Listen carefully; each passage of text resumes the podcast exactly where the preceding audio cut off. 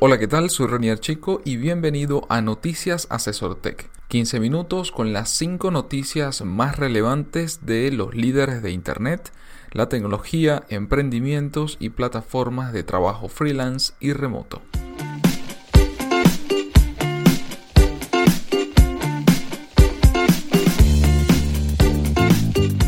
Cada lunes, Félix Bolívar y mi persona te comentaremos la información más relevante para que inicies la semana con buenas noticias. Bienvenidos al episodio número 8 de Noticias Asesor Tech y como era de esperarse, la primera noticia de esta semana tiene que ver con Google y específicamente con, con la nueva aplicación de mensajería inteligente llamada Google Halo tras varios meses de espera, Google Halo ya está aquí, la nueva aplicación de mensajería inteligente de Google. Ya ha comenzado a llegar a nuestros dispositivos con el lanzamiento escalonado y probablemente en pocos días ya estará en todo el mundo. Halo es la apuesta más seria de Google para competir contra el liderazgo de WhatsApp, propiedad de Facebook. Tras varios intentos en estos últimos años, Google podrá poner toda la carne del asador con esta aplicación de mensajería inteligente que destaca sobre todo por su asistente personal integrado. Dentro de las cosas más interesantes de Google Halo, comenzamos por el registro. El registro va a ser sencillo. Para que Halo triunfe necesita usuarios, muchos usuarios. Y por primera vez Google lanza una aplicación de mensajería en la que no necesitas cuenta de Google. Así que registrarnos es igual de sencillo que en WhatsApp, es decir, a través de nuestro número telefónico que tras recibir un código por mensajería de texto ya podremos usar nuestro servicio sin problema. También tendremos la posibilidad de conectar con nuestra cuenta de Gmail o cuenta de Google en general. Esto ofrecerá mejores sugerencias, consultas de agenda, mucha más información personal vinculada a, a la aplicación. Google está apostando por un diseño simple y fácil de usar. Nos ofrece una aplicación de mensajería con una interfaz muy minimalista. Eh, en su vista principal tenemos todo el chat abierto junto al botón para crear una nueva conversación, ya sea chat privado o un chat de grupo, una conversación secreta o hablar con el bot, es decir, con el Google Assistant. Y precisamente de qué se trata este Google Assistant o el asistente de Google.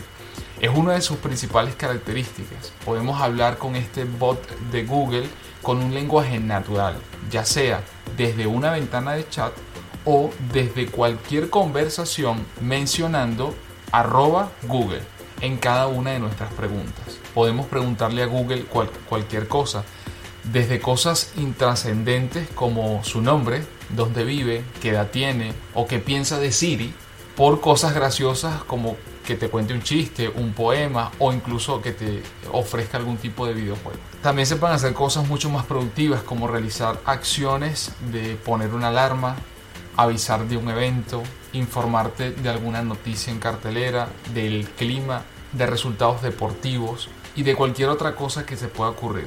Eso sí, de momento solo funciona en inglés, pero muy pronto estará en español. Otra de las cosas interesantes relacionadas con este Google Assistant son las respuestas inteligentes. ¿Qué significa esto? Que aunque estás disponible solo en inglés, Google Halo nos sugerirá respuestas a los mensajes e imágenes que recibamos para que no tengamos que escribir entre comillas nada. Halo identificará lo que ponen los mensajes y lo que hay en las fotos y aprenderá nuestro estilo personal para ofrecer sugerencias de respuesta eh, que podemos eh, simplemente seleccionarlas en vez de escribirlas. Otra de las características dentro de Google Halo es su modo incógnito. Halo permite chatear de forma secreta con nuestros contactos a través de su modo incógnito, que destaca por un cifrado de extremo a extremo y en, en que nuestros mensajes podrán tener caducidad. Entonces podemos programar cuánto tiempo durará el mensaje. 5 segundos, 10 segundos, un minuto, una hora, un día, una semana o desactivarlo. Entonces bueno, espero que la aplicación, esta nueva aplicación de Google, Google Halo, al igual que Google Duo, que lo comentamos hace un par de semanas en, las noticias, vengan a, pelear pues, en este mercado dominado en este caso por, por WhatsApp, eh, con creces, y, y que bueno, me parece una opción muy interesante eh, el hecho de esta de esta mezcla, ¿no? De una mensajería instantánea con un asistente inteligente o un asistente en este caso siendo Google a partir de las cosas que nosotros utilizamos. Por supuesto que a todo esto ha levantado mucho ruido el tema de la privacidad, el tema de la inteligencia artificial, son cosas que giran siempre alrededor de este tipo de cosas, ¿no?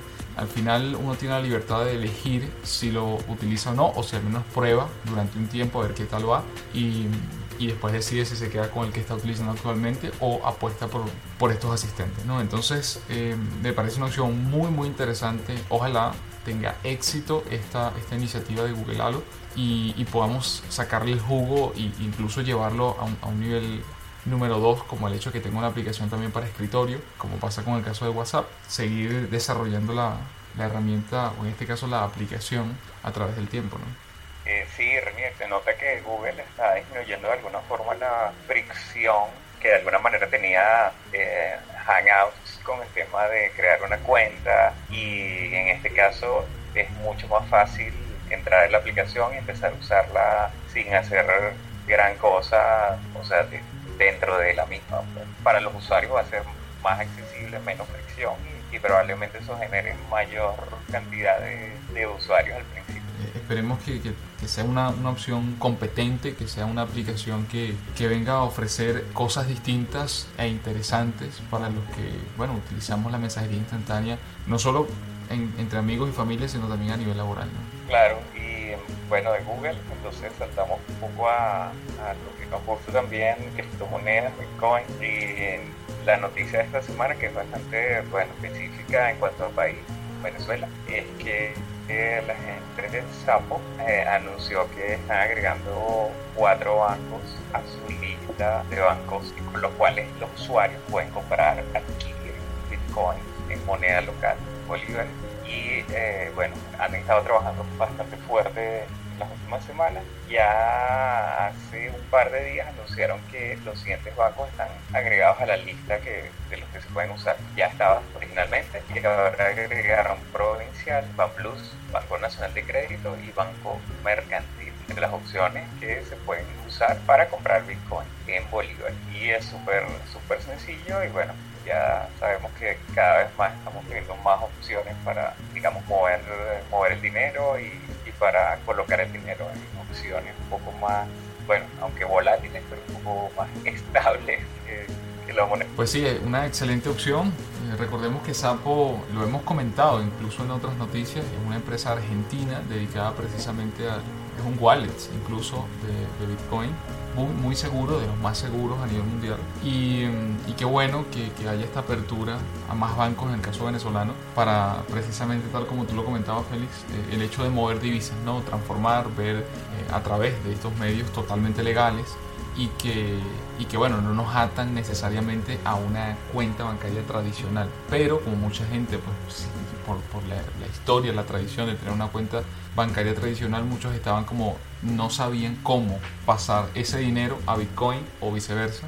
Y eh, opciones como esta pues ya lo permiten, así que creo que es una muy buena opción, sobre todo para el caso particular venezolano. Y bueno, con eso yo me quedo en Venezuela, no como la canción, pero me quedo porque la siguiente noticia, noticia número 3, eh, lleva por título 5 venezolanos en la lista de latinos más influyentes de la industria tecnológica. Dos hombres y tres mujeres forman parte de los 20 latinos más influyentes de la industria de la tecnología para el año 2016, de acuerdo a la lista anual realizada por el portal de noticias de tecnología CINET.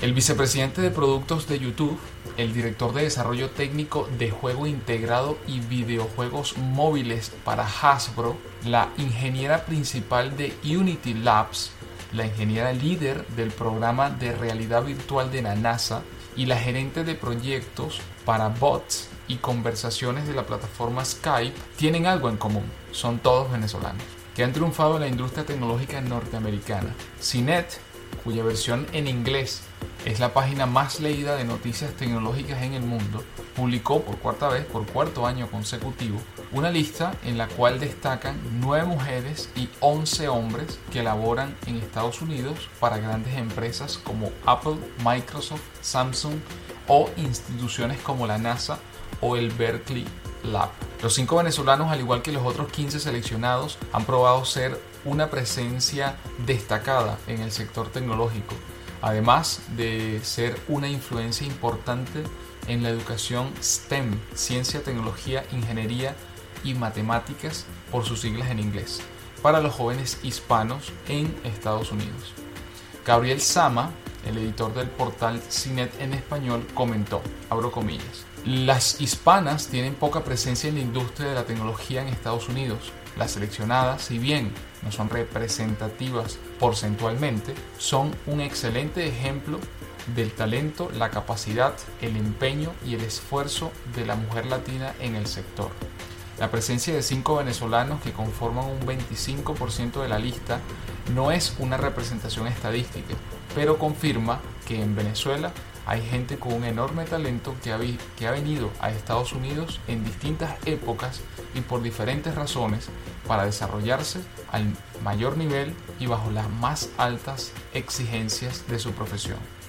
Fin de la cita. Excelente noticia, como siempre en el podcast estará el enlace donde podrán profundizar en cada uno de los perfiles de estos cinco venezolanos, así como en la lista completa de todos los hispanos, de todos los hispanos, ahí están argentinos, mexicanos, colombianos y bueno, casi de toda la región que, mm, que, están presentes en esta lista de hispanos influyentes en la gran industria tecnológica e institucional americana. Están en distintas áreas, distintas empresas, pero de verdad que un orgullo muy grande en lo personal de que estos cinco venezolanos estén en esta lista y, bueno, dejando de alguna u otra manera pues el nombre no solo de Venezuela sino de Latinoamérica en alto por las posiciones tan influyentes que tienen en compañías tan grandes como las que comenté. Claro, correcto. Siempre lo comentamos que, nos gusta ver la presencia de latinoamericanos más, ya sea como emprendedores o en posiciones de influencia en startups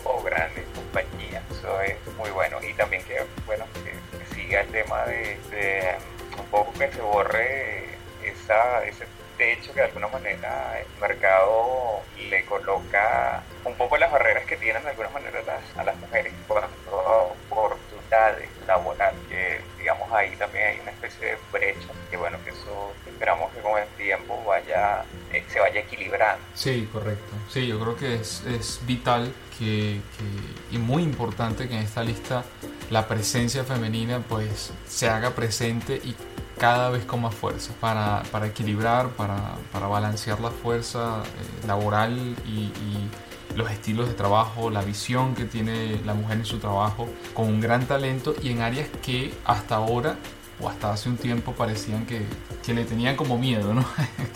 no querían entusiasmarse a irse al área de ingeniería, al área técnica, incluso al área de la ciencia, a ver, con mayor protagonismo, porque históricamente por supuesto que ha habido mujeres talentosas y, y, súper inteligentes, pero creo que afortunadamente pienso yo que por la misma cultura de las empresas, las culturas de empresas como Google, como Facebook, y, eso se ha trasladado al resto de la industria de alguna forma, eh, le, está dando cabida a que las mujeres también ocupen cargos importantes y puedan llevar adelante pues todo, desarrollar todo su talento. Claro, sí. Y eh, excelente noticia, nos vamos a otra. El portal Purs.io es un portal que nos permite unir a poseedores de gente que tiene Bitcoin que quiere comprar en Amazon y gente que quiere comprar Bitcoin y tiene tarjetas, gift cards, tarjetas de regalo de Amazon. Es bastante común en el mundo de, por ejemplo, páginas de, de microjobs, lo que se conoce como, por ejemplo, Amazon Mechanical Turk o Crowdflower o este tipo de páginas que permiten a la gente ganar dinero haciendo microtrabajos, trabajos muy sencillos, que paguen en tarjetas de regalo, gift card. Muchas personas que reciben estos pagos con tarjetas porque no tienen, no quieren comprar nada, simplemente ellos quieren cambiarlo por algo de dinero que les sirva para otras cosas. Y mucha gente que tiene, por otro lado, que tiene Bitcoin, comprar en Amazon. Entonces, Purs lo que hace justamente es unir los dos mercados. Adicionalmente, eh, Purs permite um, que tú crees una cuenta y a partir de por ejemplo, 15% o más comprando con Bitcoin, lo cual es extremadamente atractivo para, los que tenemos billeteras de Bitcoin y queremos comprar en Amazon. Por otro lado, si tienes tarjetas de gift card, puedes entrar en la plataforma y comprar Bitcoin con tarjeta de gift card y luego eh, por moneda fiat, dólares, simplemente comprar en cualquier otro sitio que acepte Bitcoin o dejarlo en tu billetera.